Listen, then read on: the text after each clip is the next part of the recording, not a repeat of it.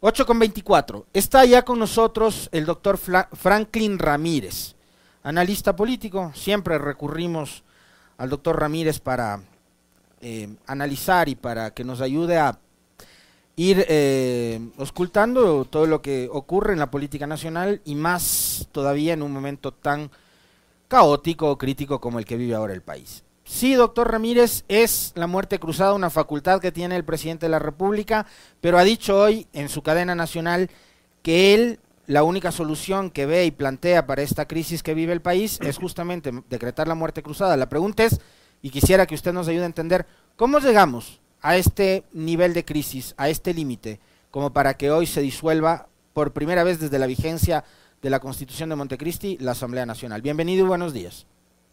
Buenos días, Alexis. Gracias por la entrevista. En primer lugar, yo quiero rechazar tajantemente la intervención de las Fuerzas Armadas como primer actor institucional que se coloca a interpretar, eh, a sostener la muerte cruzada y a interpretar el, el, decreto 741 como si fuese un órgano de interpretación constitucional.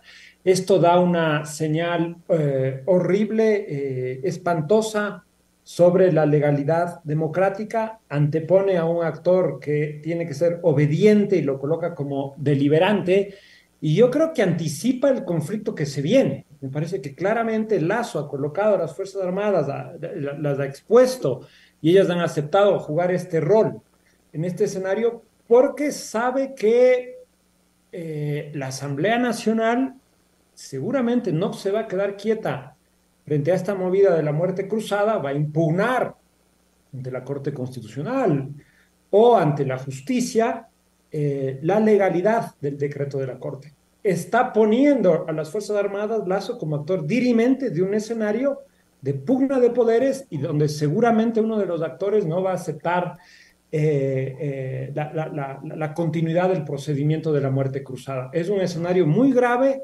y, todos los actores democráticos del, del, país deben estar atentos, tanto y del país y de la región, eh, a, vigilar la, que se preserve el orden constitucional, el Estado de Derecho y la democracia, porque puede haber una salida que siempre ha estado ahí eh, eh, en las manos de Guillermo Lazo, una salida francamente autoritaria y que incluso desestime la, la apertura de un escenario electoral que es el que se abre con el decreto de muerte cruzada.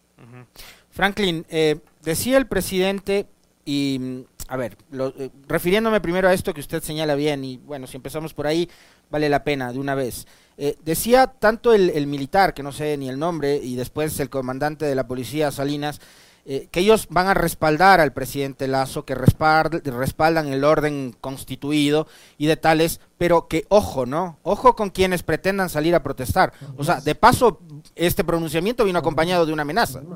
Además, absolutamente, por eso es un, decreto espeluznante, es espantoso.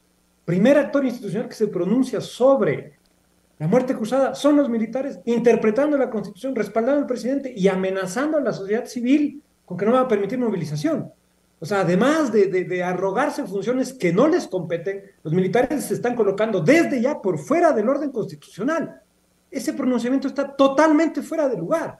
Y además salen a amenazar a la sociedad civil con que cuidado protesten. O sea, se están además como jueces de los derechos y las libertades políticos de la sociedad en un momento de esta crisis. Es espeluznante el decreto y, claro, nosotros, algunos de nosotros hemos venido llamando la atención permanentemente sobre el rasgo autoritario de Lazo y la derecha radical que gobierna y se vuelve a expresar. ¿no? Siete de la mañana cadena de, de Lazo para decretar muerte cruzada y del siguiente intervención es de los militares esta coalición entre las fuerzas del orden, obscuras, policías y militares, y un poder ejecutivo que está gobernando de espaldas a la sociedad, de espaldas a la ciudadanía, de espaldas a todos los intereses populares, es una coalición de corte autoritario con la que se quiere sostener el decreto de muerte cruzada que, ojo, todavía tiene que pasar algunos filtros institucionales y esta es la batalla institucional, que se, institucional y democrática que se va a abrir en los próximos días.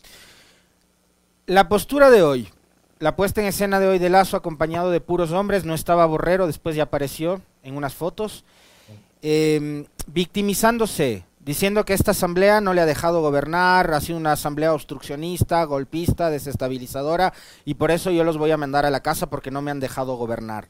Después, o sea, quisiera también entender, Franklin, a criterio suyo, eh, lo que vivimos ayer terminó siendo un show. Tenía tres horas para defenderse. Nunca se defendió y más bien fue él que era el señalado, el observado, el acusado por un caso de peculado políticamente a acusarles a los asambleístas de ser antilegisladores, les dijo, no sé ni qué es eso, pero eh, fue a acusar y fue a insultar a la asamblea. Eh, tenían ya previsto este escenario y hoy se convirtió en víctima de las circunstancias y dice, bueno, como no me dejan hacer nada, los voy a mandar a la casa. Ahora está solo, va a gobernar por decreto en seis meses. ¿Qué esperar de un gobierno que ha venido operando como lo ha hecho, y usted bien lo señalaba, siempre a través de la fuerza? Seis meses por decreto ley. A ver, vamos de a poco. Eh, ayer puso un tuit Cucalón que era muy revelador eh, y, creo que en su desesperación y en la vorágine de las cosas ni siquiera se dan cuenta de lo que escriben. Él puso un tuit diciendo, el presidente Lazo hoy ha cumplido con la forma, con lo formal, y además ha cumplido éticamente ante la sociedad, ha cumplido con lo formal.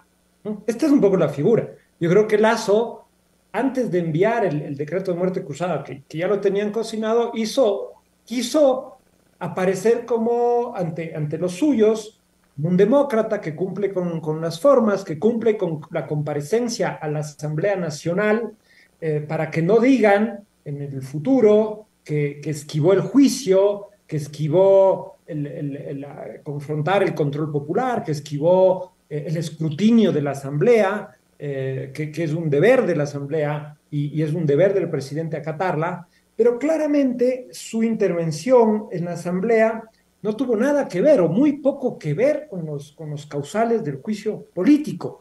Si él intervino 40, 45 minutos, de los minutos que usó para responder a las gravísimas acusaciones en su contra, si llegaron a 10 o 15, estoy exagerando, ¿no? Entonces, primero, llegó tarde a la asamblea, no asistió a eh, a, la, interpelación, a las acusaciones, bueno, previamente, pero solo por el día de ayer, no asistió a los argumentos de sus interpelantes. Eh, usó poco tiempo para defenderse cuando era un momento fundamental para, una, para persuadir democráticamente a la sociedad y a los asambleístas de su inocencia.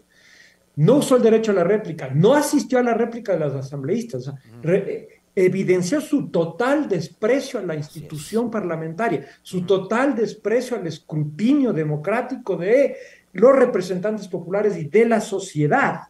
Eh, evidenció que eh, sus abogados y él saben que él no tiene, no es capaz de sostener su palabra, no es capaz de argumentar por su solo.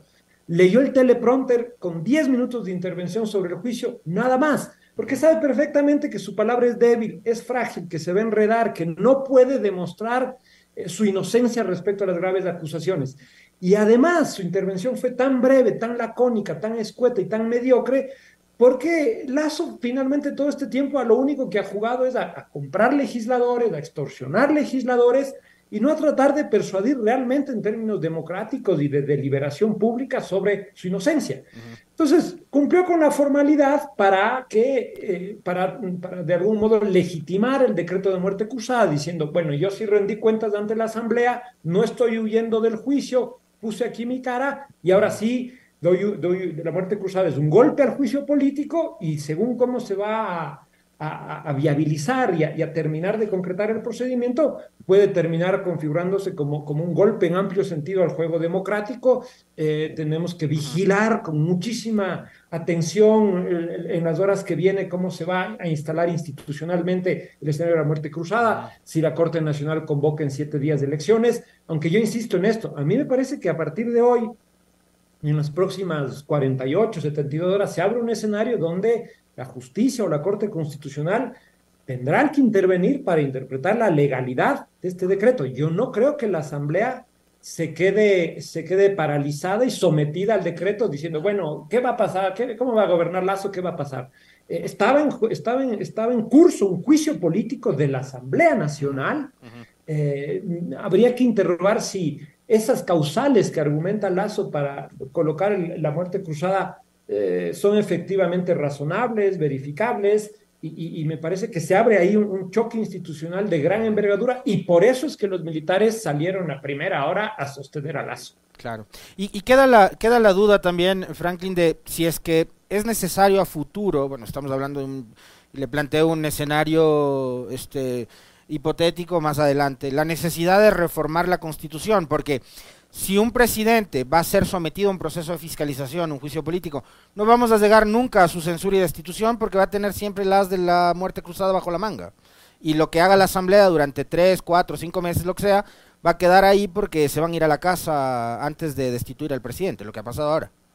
Hay varios rasgos que yo sí diría que son hiperpresidencialistas de una constitución. No digo que la constitución como tal sea hiperpresidencialista, pero aquí le da demasiadas ventajas al presidente. Así es. Y el, el, sentido de cierto equilibrio de poder, de cierta ponderación de fuerzas entre los dos grandes poderes del Estado, claramente está desbalanceado a, a, favor del Poder Ejecutivo. Hay una falla de diseño constitucional, el juicio político queda, queda claramente subestimado en relación a, a Además, la Constitución dice algo así como eh, el presidente podrá disolver la asamblea cuando a su criterio, a su parecer, o sea, le da una discrecionalidad enorme. Yo creo que en eso es lo que se está agarrando Lazo ahora mismo para este decreto. Cuando estaba en curso un procedimiento que había pasado todos los filtros del debate político, parlamentario, de la Corte Constitucional, reunido los votos, las firmas, o sea, es, es un golpe a, a un proceso de control popular eh, que se había armado con los meses y que, y que, por, y que, digamos, casi de modo excepcional conectaba a la representación política, a los partidos, al Parlamento, con las grandes demandas sociales. Entonces, Lazo se está limpiando con eso, uh -huh. usando una, una figura que efectivamente no está en la Constitución. No estoy diciendo que la, la muerte cruzada no sea una figura constitucional, legal, institucional, sino que eh, claramente está siendo usada de modo arbitrario, de modo antidemocrático, para erosionar los poderes de control.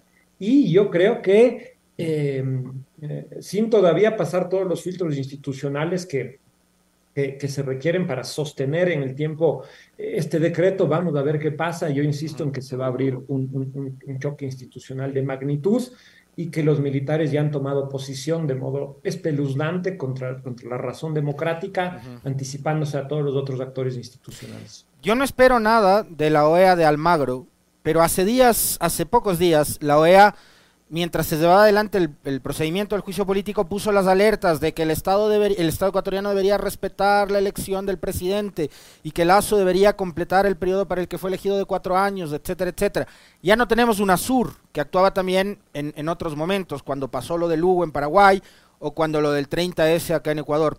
Eh, la comunidad internacional debería pronunciarse por lo menos sobre esto. Y le pregunto internamente, Franklin, ¿en dónde quedan los relatos de los defensores de la democracia que estaban preocupados sobre la destitución del presidente y hoy que él también ha mandado a la casa a 137 asambleístas elegidos el 7 de febrero del 2021, no han dicho ni media palabra? Ayer salió el decreto de la OEA, ¿no es cierto? El, el comunicado. Hace un par de días. Hace, Hace un par, de días. días no Parece que el lunes. Sí. Vale, me pareció haberlo leído ayer. No, decía porque, bueno, eh, la OEA de Almagro es como, básicamente, es, es, es, un brazo, es un brazo internacional al servicio de los gobiernos eh, de derechas. Es, es una, es una oficina del Departamento de Estado, creería.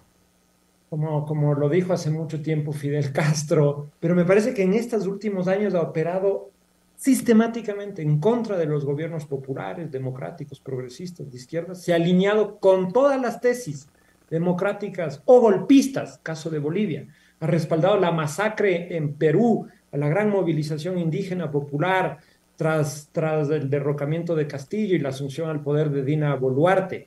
Eh, sostuvo incluso a Jair Bolsonaro, es decir, sistemáticamente, sistemáticamente, más allá de cualquier examen del Estado de Derecho y la democracia, ha tomado posición política en, en, en, esta tensión entre la izquierda y de la derecha con todos los gobiernos de la, de la derecha. Esa ha sido su posición, un posicionamiento francamente, directamente, crudamente y bestialmente político, por fuera de la razón democrática, que es la razón fundamental en la creación, al menos así se, así se habla en su discurso eh, fundacional eh, de la OEA. Entonces me parece que de algún modo por ahí no va, ¿no? Por ahí no va a haber ningún recurso Esper, eh, cabría esperar y, y, yo creo que la sociedad civil ecuatoriana, los actores políticos, los partidos democráticos en, en el país deben llamar la atención a, a los órganos regionales, sobre todo a, las, a, los países, ¿no? a las potencias, me parece que Brasil.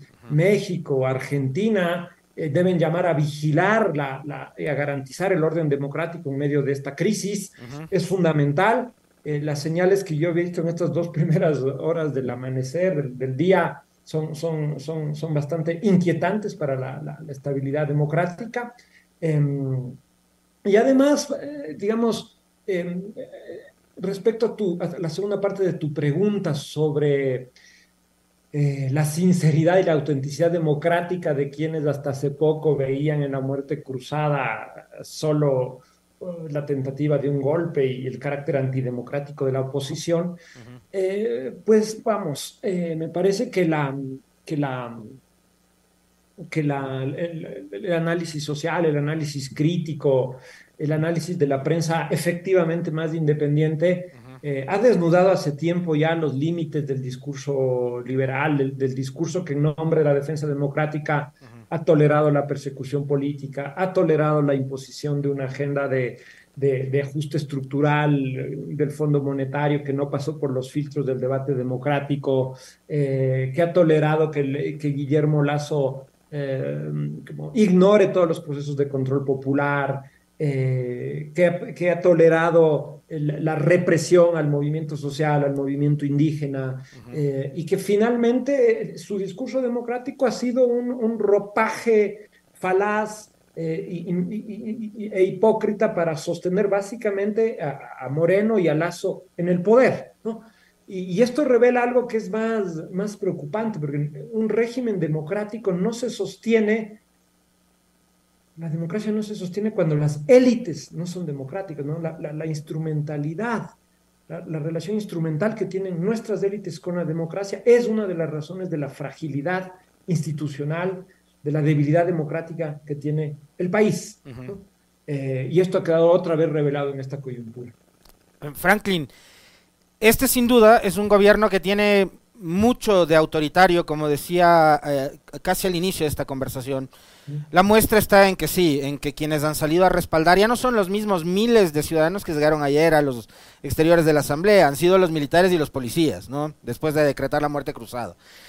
Pero también este gobierno tiene mucho de mentira. Mentira como también es un rasgo de esa prensa que ha operado a favor de, en su momento, Lenny Moreno, el proceso de persecución que se montó con Lenny Moreno y hoy con Lazo, que es una prensa que tiene en, la mentira además y en el control y la administración de la verdad, como ellos mismos lo dijeron abiertamente, un proceso de sinceramiento brutal, ellos administran la verdad eh, y mienten, y mienten frecuentemente. Ayer, yo comentaba hace unos minutos nada más, antes de empezar la entrevista, pretendieron endosarle al correísmo y a la CONAIE la llegada de cientos de buses con miles de gente a Quito, cuando eran militantes de Creo. O sea, una mentira grosera, insultante a la inteligencia de, los ciudadanos de este país, en redes sociales y en medios digitales, La República, uno de ellos, de Carlos Gijón, que fue un vocero del presidente y que es un tipo muy mentiroso, porque después de responsabilizar a la CONAIE de la llegada de los buses,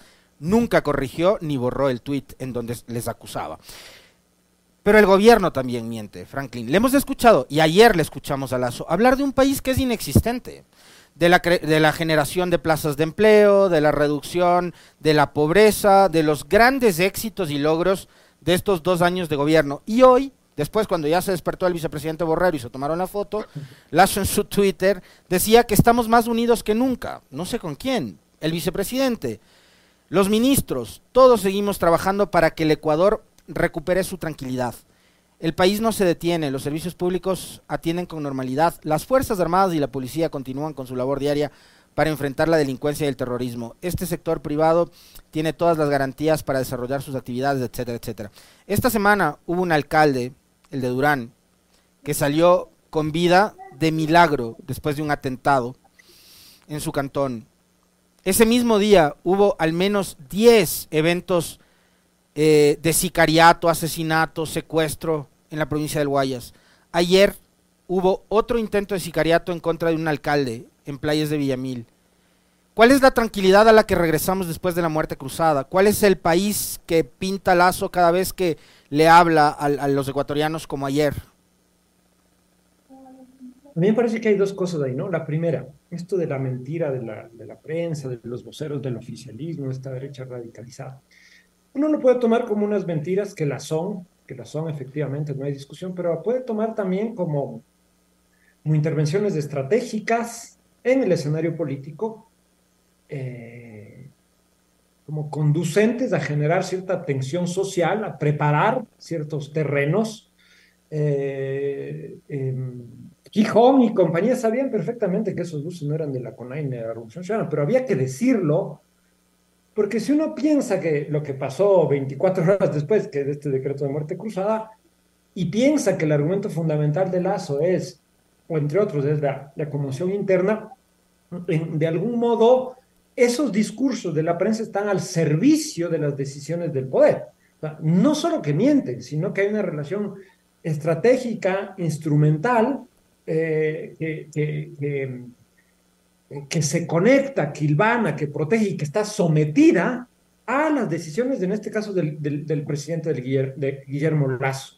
Entonces, em, me parece que hay que leer siempre este tipo de, de, intervenciones en esta, en esta lógica, ¿no? Hay que sospechar, hay que ver a quién sirven, más allá de la dicotomía verdad-mentira, sino cómo juegan eh, como parte de, esta, de, esta, de, la, de, lo que se llama hoy las guerras híbridas, ¿no? que suponen formas de, de, articular intervenciones mediáticas, de preparar terrenos de tensión psicológica, eh, en el marco de determinadas crisis, ¿no? y, en un mundo donde las redes sociales operan a toda velocidad y son un recurso fundamental para componer escenarios, em, eh, escenarios de opinión, este tipo de intervenciones eh, deben ser leídas en términos de estratégicos. Por otro lado. Por otro lado, mm, lo que, lo que mencionabas que me parece clave, ¿no? Lazo es una, una persona que no tiene ningún compromiso con la verdad, no tiene ningún compromiso con la verdad. Eh, el, el, el, curso del juicio político ha revelado con claridad su relación eh, absolutamente psicótica con la palabra, después de decir un día una cosa, otro día otro, ese modo en que encaró el, asunto de Luque, ¿no? Cuando primero dijo, tiene derecho a renunciar y después mintió, o sea, sin, sin ningún desparpajo, sin ruborizarse, sin explicar, sin complejizar su discurso. Digo, no, no, no, este señor es un torpe, se fue porque yo estaba incómodo, o sea, en menos de tres semanas pintó dos escenarios absolutamente distintos y esto revela que, que, hemos estado armando y que vamos a estar armando aún, lastimosamente, de, una persona que no, no, no, tiene ningún compromiso con, con la verdad, eh, que no, no, tiene una relación sana, transparente con su palabra, eh, que, que, que, de hecho incluso es incapaz de confiar en su propia palabra y por eso no se expone al escrutinio del juicio político, de entrevistas abiertas, no es capaz de hablar con un periodista que sea efectivamente independiente o, con, periodistas independientes en plural, eh, no es capaz, ¿no? porque no puede sostener su discurso si no es en solitario, blindado, en un búnker con teleprompter y con preguntas preparadas. Porque, no solo porque es mentiroso, sino porque es inconsistente. Y eso, entonces eso se traduce permanentemente en estas alocuciones donde nos viene a decir que estamos en la isla de la fantasía, que todo funciona perfectamente, eh, que, aquí no, que aquí no hay inmigración, que aquí no hay violencia, que aquí no hay femicidios, que aquí no hay inseguridad, que aquí no hay explotación laboral, que las inversiones extranjeras están llegando. Eh, pero hay una distancia enorme entre ese relato y el que experimenta la ciudadanía, la gente en su vida cotidiana y, y, y, peor aún mientras el escenario de violencia e inseguridad se vuelve más, más, más crudo y más insoportable para los ciudadanos. ¿no? Entonces esa isla de estabilidad, de paz, de ensueño que pinta Lazo no tiene nada que ver con la realidad de la gente, de las grandes mayorías, ¿no? salvo eh, las élites que respaldan eh, como fervorosamente a, a, este presidente, eh, las grandes mayorías eh, las grandes clases medias, los extensos sectores populares, las capas más desfavorecidas, los excluidos, las excluidas, los migrantes, los familiares de migrantes, los familiares de, los, de, de las personas privadas de la libertad, este, los jóvenes que tienen que desertar de la escuela porque hay un dominio brutal de la violencia en sus barrios y en sus territorios, este, todas las personas y los negocios que están siendo vacunados y extorsionados por la delincuencia, todo eso que es un tejido brutal que está siendo corroído por la pobreza, la exclusión y la violencia, no se ven reflejados en un mínimo en esta palabra mentirosa del presidente. Y por eso básicamente es que él, tú preguntabas al inicio, ¿cómo es que llegamos acá? Llegamos acá precisamente porque ha habido un presidente que ha gobernado para su clase, que ha gobernado encerrado en una burbuja, que no ha escuchado ninguna de las demandas sociales populares fundamentales de estos años y que por esa razón se ha ganado el desprecio, la antipatía y el rechazo de las grandes mayorías. Eh, esto ha sido, esto ha sido el, hilo consecutivo, eh, la lógica predominante de estos años de gobierno. Mm, tomar decisiones en función del Fondo Monetario, en función de las reservas internacionales, en función de los tenedores de deuda, de espaldas a las, a las grandes mayorías sociales, no poder rectificar el camino nunca, ni cuando se rompió el intento de una mayoría al inicio del gobierno, ni cuando armó un bloque amplio con Pachacute, que uno decía, bueno, Pachacute entra a gobernar con Lazo, entonces va a haber un giro más social, nada.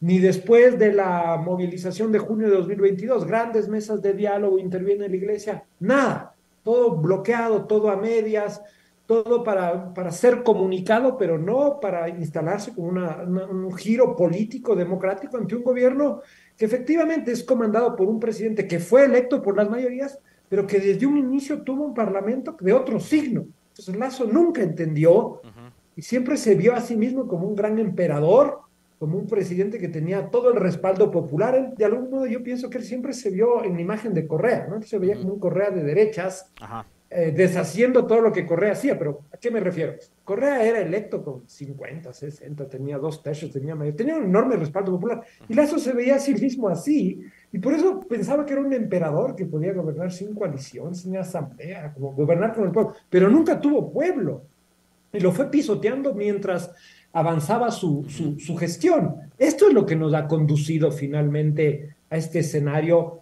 eh, de, muerte cruzada en un presidente absolutamente aislado. Se propone gobernar seis meses eh, eh, bajo, bajo alguna lógica que podemos ahora hablar al respecto para tratar de... Yo, yo presiento que esto no es ni siquiera para salvar su proyecto, ni la tendencia de la derecha, sino básicamente para tratar de blindarse a sí mismo frente a este escenario absolutamente desfavorable a su proyecto, a su, como él dice, a su familia, a su banco, a su fortuna, y no, no, no, no, no, es que esté en juego el bien mayor de, la, de, los intereses generales o de la democracia o de las garantías de, una vida mejor, sino básicamente la muerte cruzada es para salvarse a sí mismo del juicio político y para proteger eh, sus intereses que pueden ser aún golpeados en, en los meses que vienen. ¿Cómo pasa la historia Guillermo Lazo después del episodio de hoy, Franklin?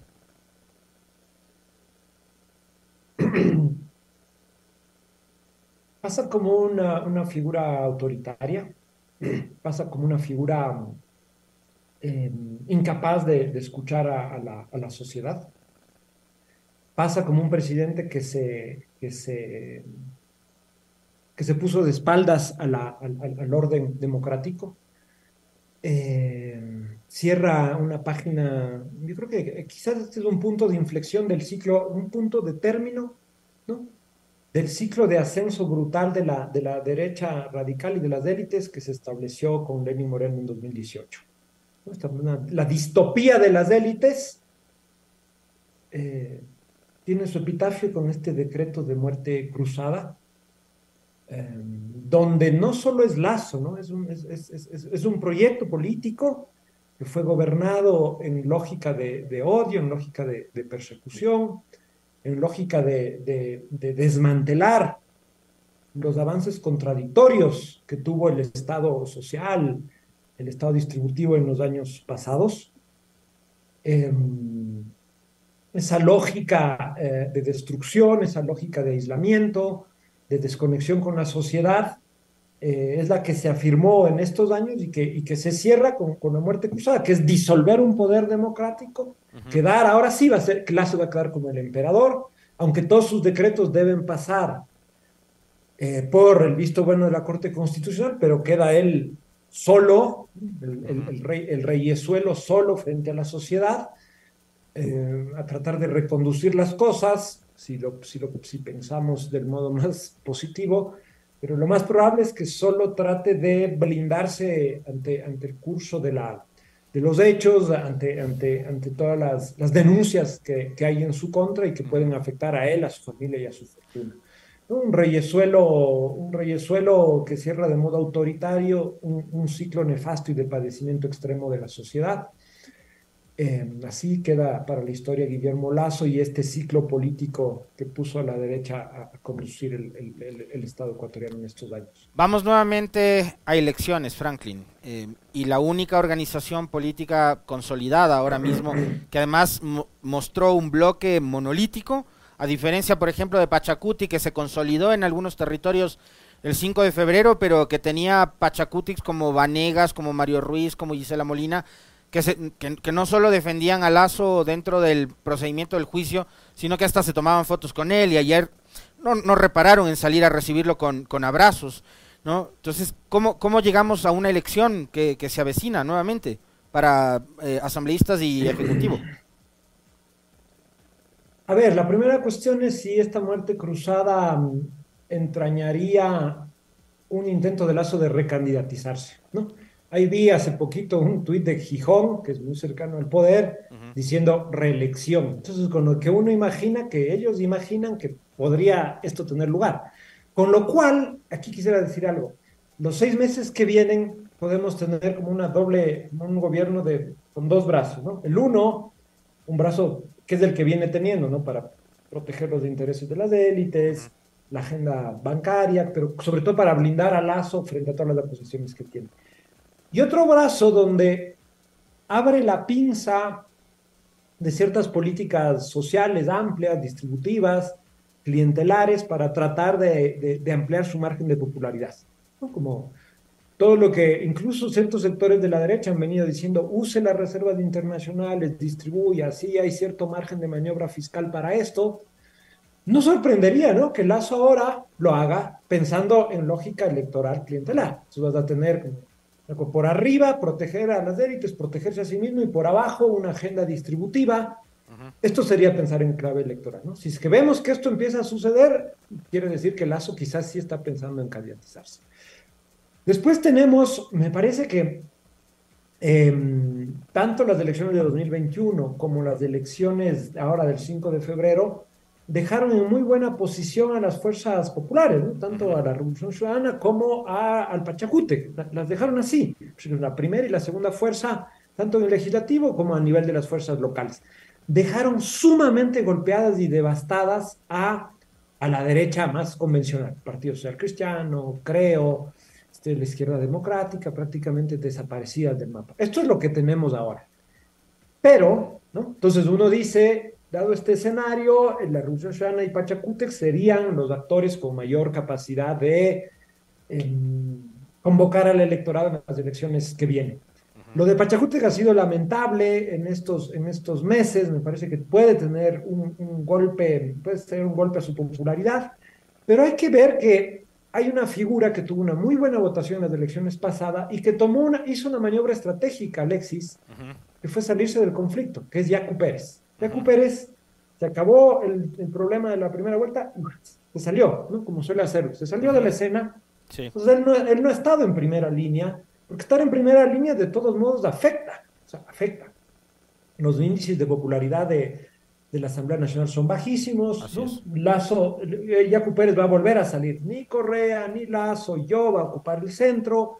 Puede, puede tener el voto de esa parte del movimiento indígena que se expresa como radicalmente distante del correísmo y que expresa cierta, cierta, mm, cierto acuerdo con estos mecanismos que algunos de sus asambleístas han, han, tratado de, no, han instalado en estos meses de negociaciones clientelares, etcétera. Entonces yo veo ahí una figura que hay que tener, que hay que tener en, en la vista. Ya tuvo buenos resultados, juega la antipolítica, se pone por encima del clivaje fundamental. Eh, entonces, ojo. Y después en, Quito hubo la votación de este personaje que es Freile, que es un personaje que cita recurrentemente a Bukele, que hace un discurso transversal, ¿no? más allá de la izquierda y la derecha, que, que, que, tiene un discurso un poco que escapa a estas dicotomías, a estas tensiones, pero que claramente están en el debate de la alcaldía de Quito, elogió a Margaret Thatcher, elogió a Bukele, a Reagan, sabemos dónde está. Pero digamos que en la coyuntura de inseguridad y de violencia que vive el país, alguien que apela al imaginario de Bukele, dada, dada la deplorable como estado de, nuestras instituciones, alguien que apela a la mano dura y algo así como puede tener eco. Entonces, este puede ser la nueva carta de esta derecha radicalizada que se disfraza de antipolítica, que apela a un discurso de seguridad, de, populismo penal, si quieren ustedes, como muy fuerte a lo Bukele y que puede tener un eco. Entonces, fíjate, entre Freire y Yacu Pérez está la, la fuerza política más consolidada, que es la Revolución Ciudadana, que también tiene que, tiene que, dirimir en su interior, en su, a, su interno, cómo va a encarar este escenario. Pero antes de cerrar, yo solo quisiera decir una cosa. Me parece que el escenario electoral es clave, está ahí dispuesto y hay que pensarlo, pero me parece que la clave ahora y con la muerte cruzada son dos cuestiones. Hay que defender la democracia, debe haber un frente nacional de partidos, de movimientos que sostenga la democracia. No está garantizada esa convocatoria de elecciones, vamos a ver lo que pasa. Así es. Hay que armar un gran frente democrático. Piensa mal y acertarás. Uno y dos, hay que invocar la unidad política nacional, una gran plataforma para resolver la crisis. Las elecciones paradójicamente distancian a la sociedad de los partidos. La gente, va a haber 15, va a haber dos elecciones generales en 15 meses de Alexis. Así es. Eso lo único que puede provocar es una mayor distancia. como estos políticos están jugando solo a lo suyo y no resuelven nuestros problemas. Esto es una sensación que puede tener largamente la ciudadanía. Y me parece que hay que generar unos polos de articulación político-social muy amplios para plantear una agenda de resolución de la crisis, venga quien venga a fines de año a ejercer el poder si es que el curso de la democracia eh, prosigue. Esto es clave. Pavel Muñoz dio algunas señales en su discurso del domingo de una plataforma democrática amplia es fundamental que otros actores se sumen a esto o que, o que hagan eco de esto, porque está en juego no solo el orden democrático, sino la vida digna de la gente, y nadie está hablando de esto. Muchísimas gracias al doctor Franklin Ramírez haciendo un análisis de lo que sucede ahora mismo en el país, decreto de muerte cruzada, disolución de la Asamblea, convocatoria a elecciones en los próximos meses. Nueve en punto. Abrazo, chao.